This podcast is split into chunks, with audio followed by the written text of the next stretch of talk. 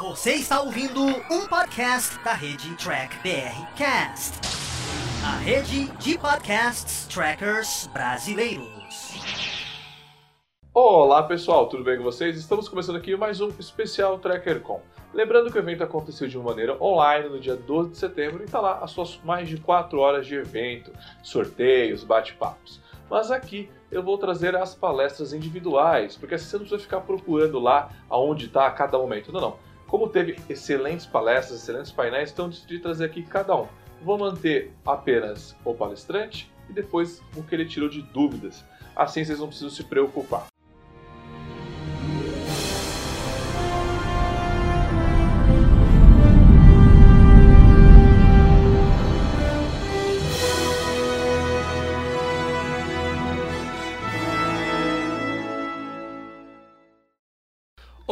Humanoides, tudo bem com vocês? E hoje no painel aqui da TrackerCon eu vou trazer aqui o Ivo Heinz, eu acho que eu pronunciei certo, ele pode pronunciar aqui, pra gente vai falar um pouquinho aqui do projeto dele, do trabalho dele, antes mesmo de muita gente nascer, inclusive eu aqui lá na Frota Estelar Brasil. Hoje ele escreveu um livro com a Nova Frota e hoje ele está aqui com a gente para deixar um pouco do seu conhecimento e falar como foi também a criação lá dos diários de bordo. Acho que é isso, né? Diário de bordo ou era Starfleet? Qual era o nome? Olha, era diário de bordo, o Starfleet era de um outro grupo também, de amigos nossos, mas tem coisa antes disso, né? Tem coisa até que eu participei diretamente, como o ARP 9. Olha aí. É, Ivo, conta pra gente um pouquinho, como você entrou nesse meio tracker, onde começou, se quiser falar um pouco da sua formação. Bom, vamos lá, desde pequeno, bem pequeno mesmo, criança, nos anos 70, eu era fã de ficção científica, sempre fui fã. Sempre adorei ficção científica, sempre era o, o, tipo de filme que eu mais queria, as minhas brincadeiras eram com foguete, etc. Tem, não, tem, não tenho o que falar além disso. Aí nos anos 80 eu já comprava muito livro, já lia muita coisa. Em 88, 1988, eu conheci um pessoal que era do Clube de Leitores de Ficção Científica. Pessoal legal e tudo mais. Na época eu tinha 20 para 21 anos e naquela época já eram uns tiozões, né, para mim, tiozões com mais de 40 até 50 anos, que tinham lido o cinco vezes o que eu li, me davam muita dica, alguns eu tenho contato até hoje, pessoas muito legais, e me davam uma série de dicas de livro, a ler isso, ler aquele autor. É, já estava na época lendo muita coisa editada em Portugal, Portugal tinha duas coleções, a Argonauta, e a Europa América com muita coisa que saía lá e não saía no Brasil. Então me adaptei a ler o português de Portugal.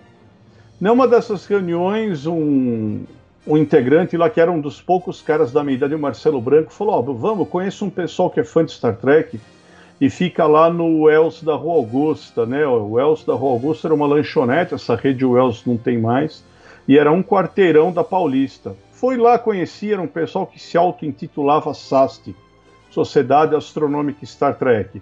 Então também tinha o Sérgio Figueiredo, que foi editor-chefe da Abril, era um cara que ia sempre lá.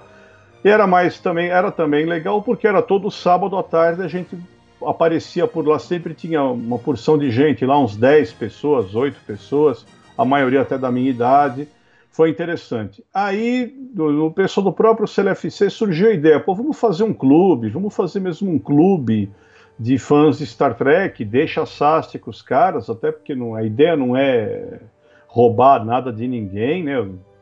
Vamos, vamos criar um grupo. E, assim, e foi chamado de Trekkers Club. A fundação foi em 89, março, abril de 89. É, eles tinham uma outra proposta, né? Diferente de vocês, né? Era uma coisa mais sci-fi, né? Uma coisa mais ficção, mais, é, como pode dizer, não se ficção científica, mais realista, era isso? Oh, aí que tá. O, o CLFC era um clube de colecionadores de ficção científica. Né? É irônico dizer que hoje eu sou um dos tiozões, eu sou um colecionador. Né? Eu já li muito, você vê os, os armários ali, apesar de fechados, todos aqueles maleiros estão cheios de livros, sabe, Tiago? Hoje, hoje eu tenho que ler literalmente no Kindle, né? Eu não tenho mais espaço. E olha que é uma ironia, porque eu sou, eu, eu me formei em engenharia, eu sou engenheiro de produção, eu trabalho com logística, até hoje eu trabalho numa multinacional do ramo hospitalar, também dou aula em programa de pós-graduação, E eu falo que é uma ironia porque um profissional de logística não tenho mais espaço de armazenagem na minha casa, né? É uma coisa meio triste, né? Casa de ferreiro e espeto de pau. Ah, mas aí também a gente tem que falar, né? Porque a, logística, ela não consegue meio que superar o tempo, né? Porque o, o tempo, né, é, acumulando coisa é difícil, né? Você ter uma logística para isso, né? Você teria que alugar uma casa só para guardar o seu conhecimento, né? Eu já pensei nisso e a minha esposa foi contra e eu também penso, eu falo, não, se eu alugar um outro lugar, né, além, do, além do, da despesa, aí que eu vou voltar a comprar um monte de coisa.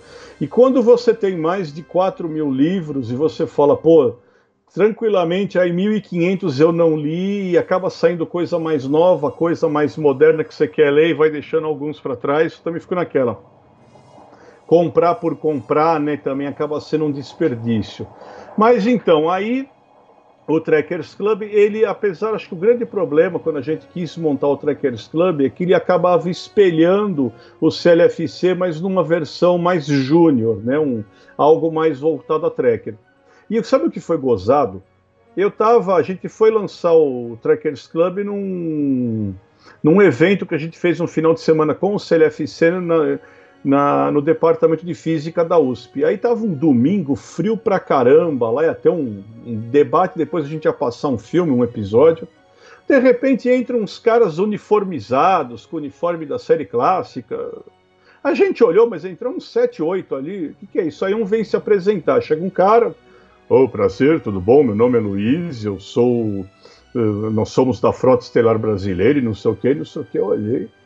Eles estavam montando um clube e eles e gostando que saiu no jornal que a gente ia fazer a fundação do Trekkers Club dentro do evento do CLFC e tal. E eles viram aquilo e falaram, pô, é o melhor propaganda impossível a gente ir se divulgar lá. Aí nos convidaram, depois teve a fundação da Frota Estelar no, no Cineclube do Bexiga, lá na 13 de maio, foi acho que uns 15 dias depois eu fui. Resumo da história eu achei a turma da frota mais legal, mais animado, aí eu acabei mudando de time, né? Eu, aquele negócio, né? Fui jogar o meu futebol em outro time. O Trekkers também acabou, é. depois eu soube que acabou. Eu achei mais legal, era uma, até uma proposta bem legal. E gozado, Thiago, bate um pouco com o que a gente foi seguindo depois. Eu nunca esqueço as palavras do Luiz eu também queria não só falar de ficção científica, mas eu queria ensinar ciência usando a ficção, a boa ficção. Sim, eu tava rindo aqui, eu não me aguentei, porque você falou assim, ah, o Navarro chegando se apresentando. É engraçado que eu consigo imaginar o Navarro fazendo isso, né? Porque ele continuou com a mesma cara, né? A mesma lata, né? Só você imaginar ele com cabelo preto na época, né? que eu vejo ele hoje. Ah, um pouquinho mais. É, a tonalidade acho que nem muda muito. O Navarro é um cara que mudou muito pouco. Olha que o que eu te falo, eu conheço ele há 31 anos, né? Dá para dizer que não, mudou, mudou. Eu, eu, não mudei tanto assim, eu ganhei uns, uns 15 quilos a mais, vamos lá, né? Mas fora isso, não, não acho que mudei também tanto. Então, aí, aí a frota começou, fazia as convenções, fazia as reuniões, tinha o negócio do uniforme. Antes que você pergunte, sim, eu também tive um uniforme, tá? Também tive um uniforme vermelho, só da engenharia, não tem como, né? E era interessante. Eu fiz grandes amigos lá, inclusive o saudosíssimo Cristiano Nunes.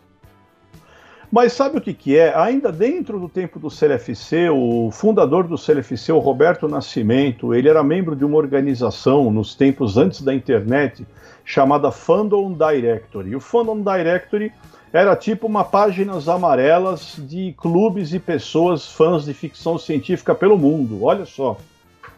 E a gente entrou, eu descobri que eu fui, fui membro do Starfleet, que era um clube americano de, de fãs de Star Trek, mas era bem militarizado, tinha patente, tinha tudo, tinha que fazer. Então você ganhava ponto doando sangue, etc numa, numa muito análogo ao que o Israel leva muito bem com a academia da frota é, hoje. É, não, você falou isso, eu, eu já cheguei a participar de um, uns fã-clubes nesse meio tempo, né, quando a nova frota nasceu, e tinha, e tinha algo bem parecido com isso que você falou, de do, não antes da frota, da, da, da frota voltar. Então, assim, tudo isso que eu, que eu, tô, que eu passei, você já fazia lá atrás, né?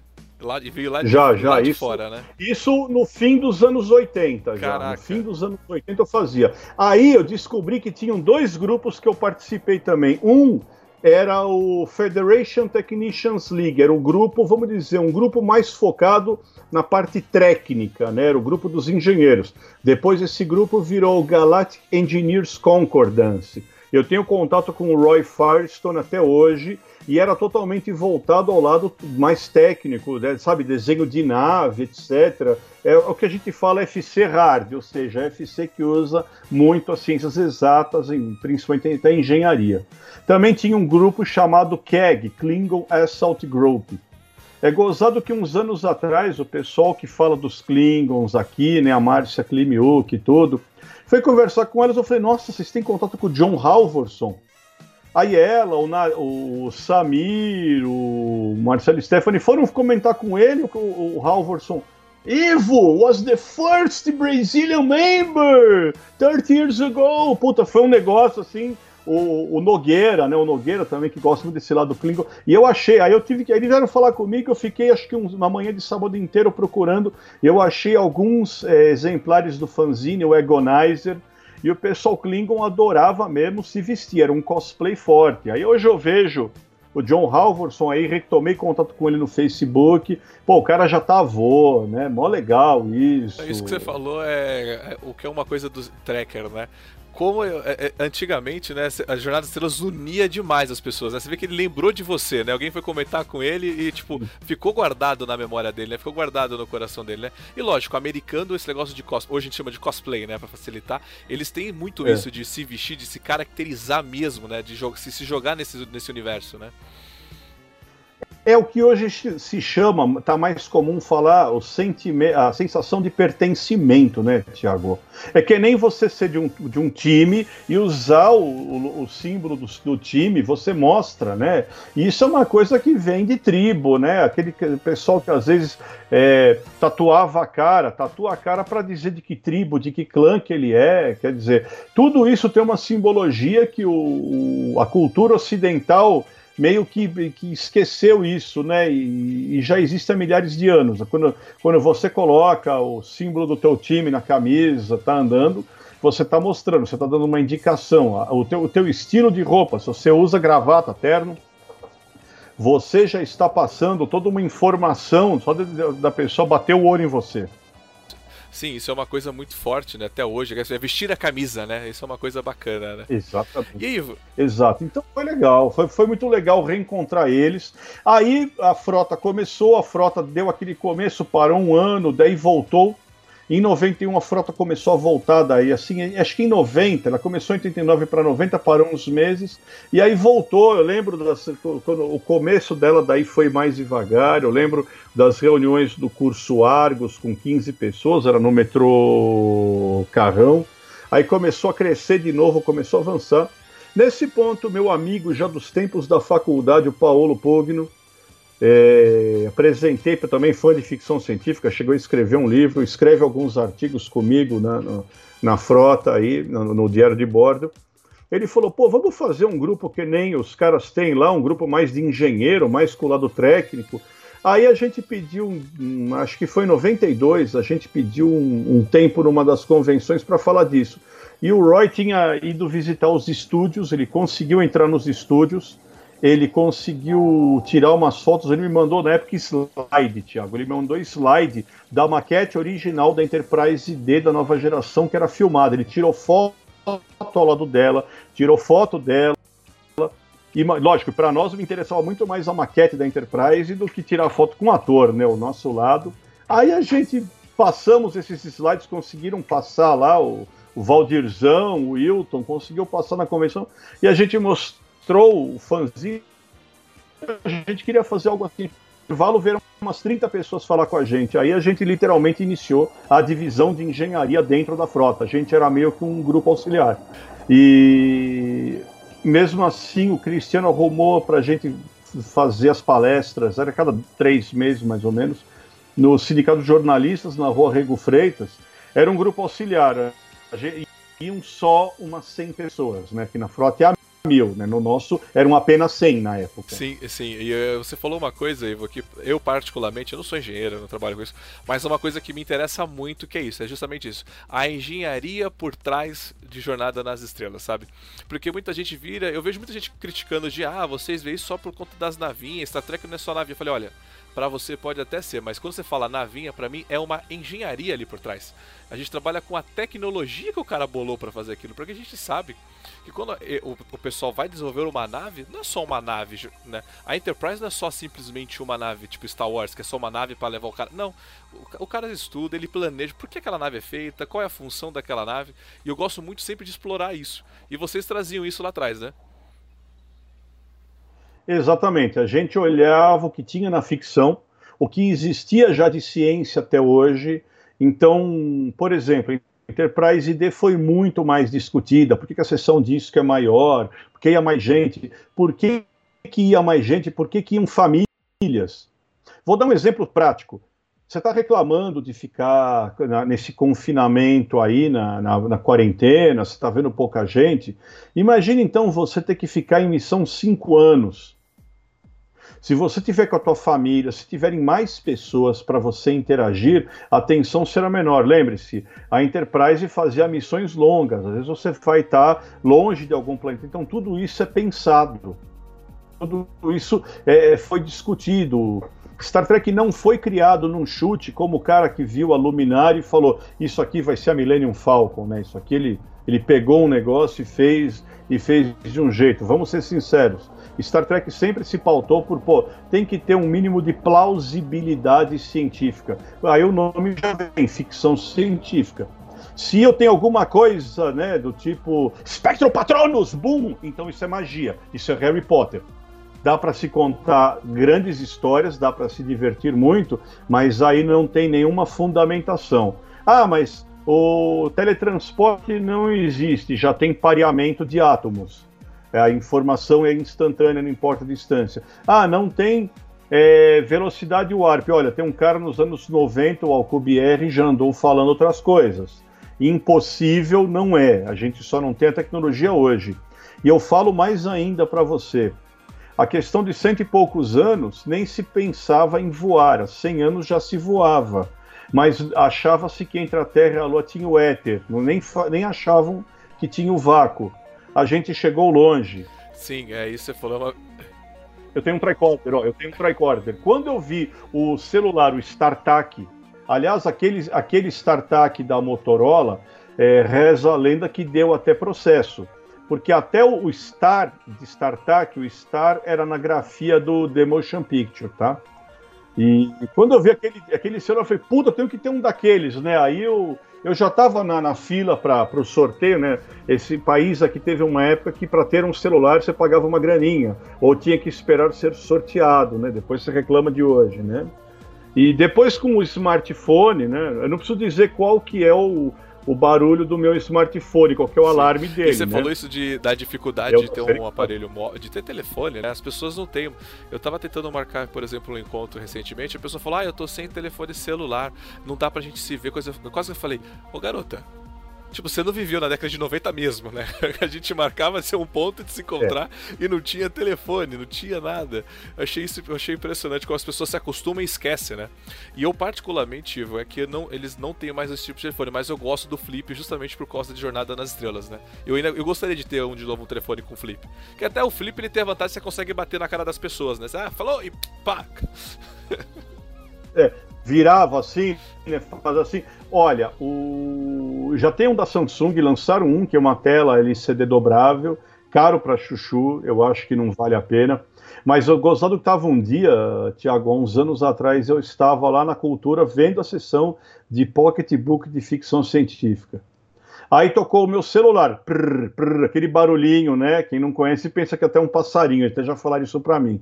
Mas tinha um cara perto com a menina e eu vi que ele escuta o cara e ficaram me olhando. Aí eu peguei o celular, oi. Não, não, não, não dá, tô perto de pessoas, eles vão ver o, tele, o teleporte. Espere que eu comunico de novo. Desliguei e ri para eles, né? E, e assim, é, é muito gozado. Mas então, voltando, aí a gente começou a fazer reuniões de engenharia, e a gente juntava a ficção e a ciência, ou seja, o que a ficção mostra? o que, aonde a ciência já chegou nesse caso. Foi muito interessante, várias palestras, Pierre Luigi falou, Navarro falou, e eu e o Paulo montamos até o fanzine o ARP 9, era um fanzine também voltado para essa área técnica. Foi muito legal, foram tempos muito legais. Fizemos a Star Cup, concurso de naves, aí foi com o Tracker, com o Starfleet, né, do, do Luiz Mundel, Luiz Mundel, outro também das antigas e também adora a nave. A gente chegou a fazer esse concurso em conjunto com ele, dentro da frota. Sempre teve esse lado, sempre, teve, sempre tive muita liberdade de fazer isso na frota, né? O pessoal sempre me deu muita liberdade, confiou muito, do tipo, oh, beleza, cara, só que trabalha aí, né? Quem vai ter que trabalhar nisso daí são vocês, né? E aí ia para as convenções, aí nas convenções uma ou outra a gente falava, a gente tinha o pessoal para brincar. Hoje quero deixar claro um grande abraço também, além do eu falei do Paulo, já agora outro cara que eu quero falar, do Israel Fick, porque há um ano e pouco atrás eu comecei a participar do grupo da academia, o Luiz me convidou, vai lá, começa a falar um pouco com os caras. Eu senti que aquele pique dos anos 90 voltou com a academia, isso que eu achei mais legal. Primeira, porque é um lado que assim, a gente gostou, a gente, a gente é, curtiu muito aquele tempo. E saber que tem uma nova turma chegando e pegando o bastão é muito, é muito gratificante. Façam do seu jeito, tenham outras ideias também, à vontade, vocês que vão ter que fazer mesmo funcionar, mas vão em frente porque é muito legal isso. E saber que tudo que a gente fez não vai ficar para trás, uma nova turma vai seguir em frente do jeito deles. Eu, vocês fizeram aquela revistinha Starfleet, né? Eu, conta pra gente pra, como foi fazer essa revista, porque, por exemplo, eu conheço muitos, hoje, muitos amigos que frequentavam a Frota Estelar lá atrás. E eles colecionam isso, virou item de colecionador essas, essas suas revistinhas. É, como eu falei, Starfleet quem fazia era o Fernando Camargo, Luiz Mundel, são meus amigos até hoje. Agora, o Warp 9 também eu já vi à venda no Mercado Livre. Já vi Starfleet à venda, eu já vi o Warp 9 também à venda no Mercado Livre. É, Estou esperando uma hora para ver ele pirateado, né? Vou falar, olha, gente, não fui eu, né?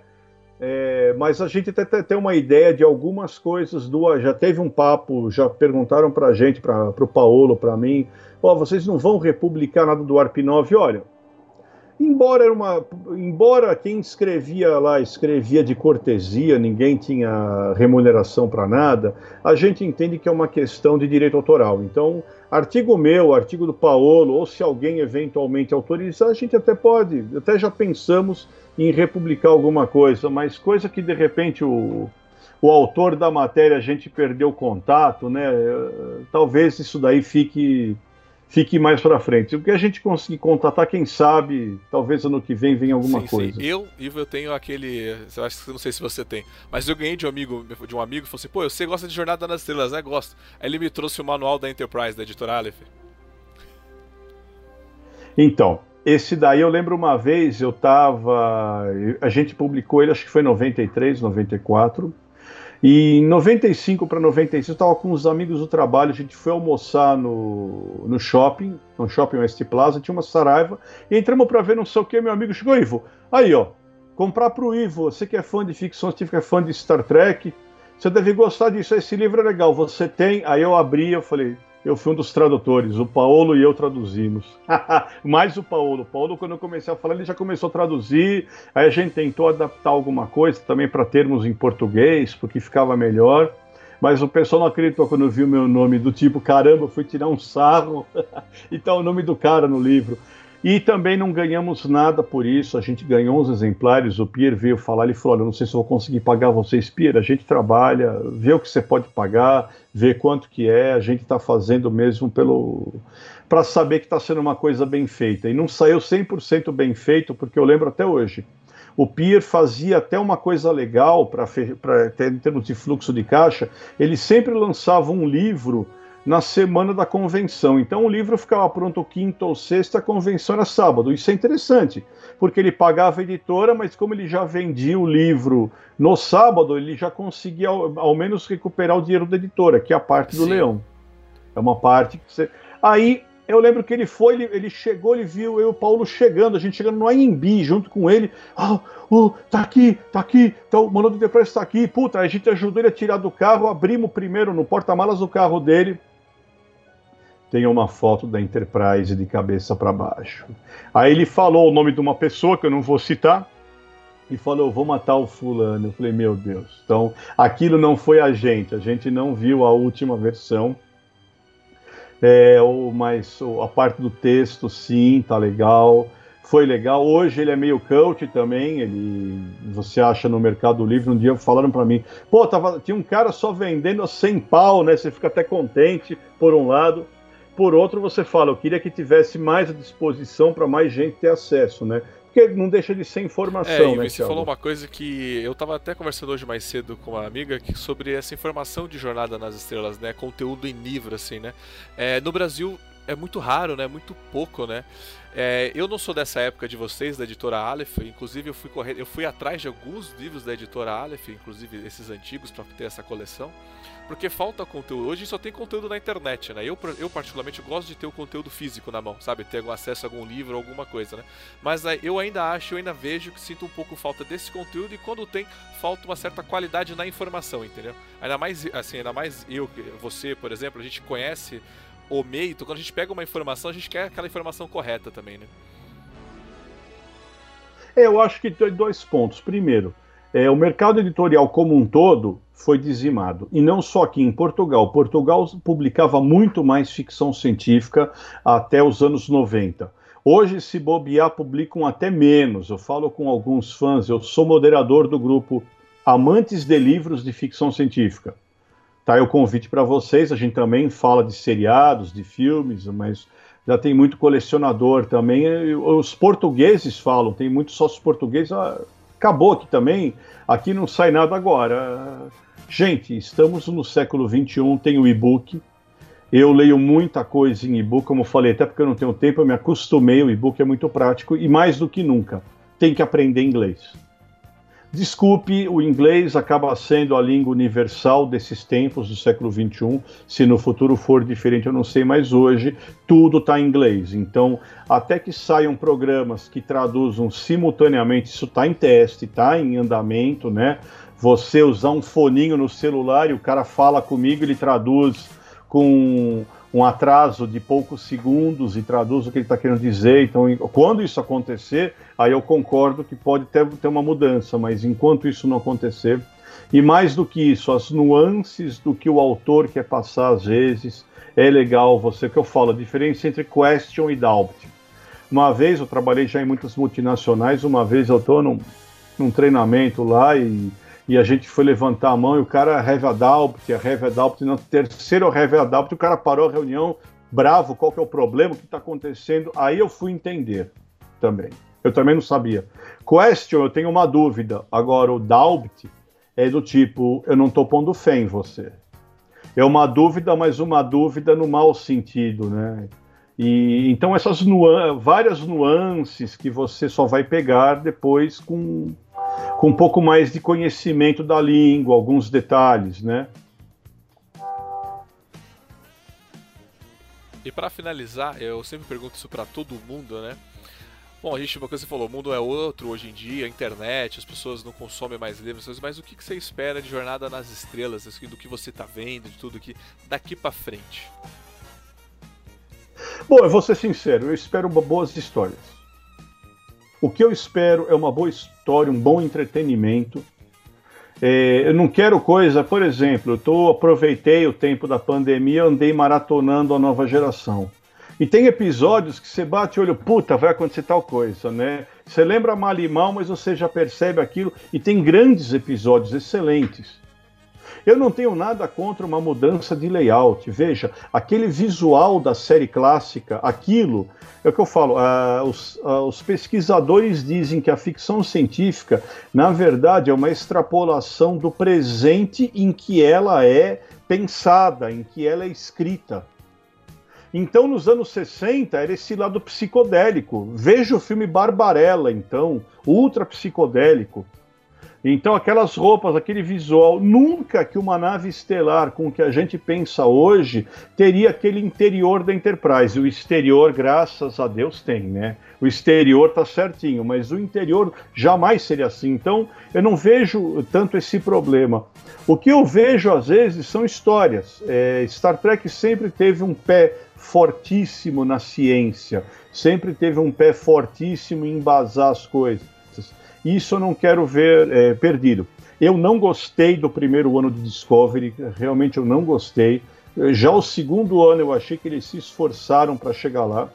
Eu estou me divertindo com Lower Decks, eu rio muito porque são piadas que nós trackers sempre fizemos em rodinhas. E o cara que é tracker que fala que não, falou: não, cara, não, não me engana, não tenta me enganar né? Junta três, quatro trackers conversando, sai aquelas piadinhas ali, sai daquele jeito. Então tá, achando divertido e acho que o desenho, o estilo lá é, é, o, é o, canal perfeito do tipo nós mesmos, nós fazemos piada de nós mesmos.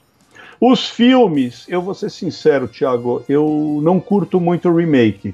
Eu quero coisa nova. Até porque quando você começa a colecionar, ler muita coisa, ver muita coisa, isso que é parecido com tal. Agora eu tava, antes da gente falar, eu tava vendo o trailer do novo filme Duna. Parece bom, mas pô, teve o filme Duna, teve o. A, a, teve, teve a minissérie do sci-fi, agora de novo. Eu já vi. Eu, eu, li o, eu li o livro Duna umas duas, três vezes. Eu adoro a história do Frank Herbert, adoro. Agora, eu vou ver de novo o filme. O filme do David Lynch, que apareceu o Sting, é um filme grandioso. O problema é o seguinte: o Duna é um talagão assim. Você quer fazer em menos de duas horas, cortou muita coisa. Quem fez certo? Peter Jackson com O Senhor dos Anéis. Botava filme de três horas e meia. Aí a coisa saiu o Peter Jackson provou o que podia fazer. Então o Dune eu espero também que seja um negócio de mais de três horas, ou faça em dois filmes, né? Como Exato, o Hobbit, o Hobbit eles quebraram, né? E quebraram demais. Para mim, o Hobbit não precisava, em dois filmes dava para ter contado, mas ainda assim achei legalzinho. Mas, de novo, então Star Trek tem essa. Ah, vamos repensar, vamos refazer. E outra, eu acho um problema, uma, um problema enorme com o remake porque vão comparar com o outro. Exato. Aí, olha o Total Recall. O, o, o segundo Total Recall era por dentro do, da, da, Terra, não era em Marte, meu.